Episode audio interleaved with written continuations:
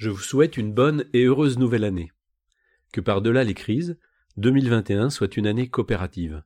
Car si la coopération n'est pas le septième ciel, c'est du moins une voie actée, une éthique d'action dont nous aurons besoin dans ces épreuves successives.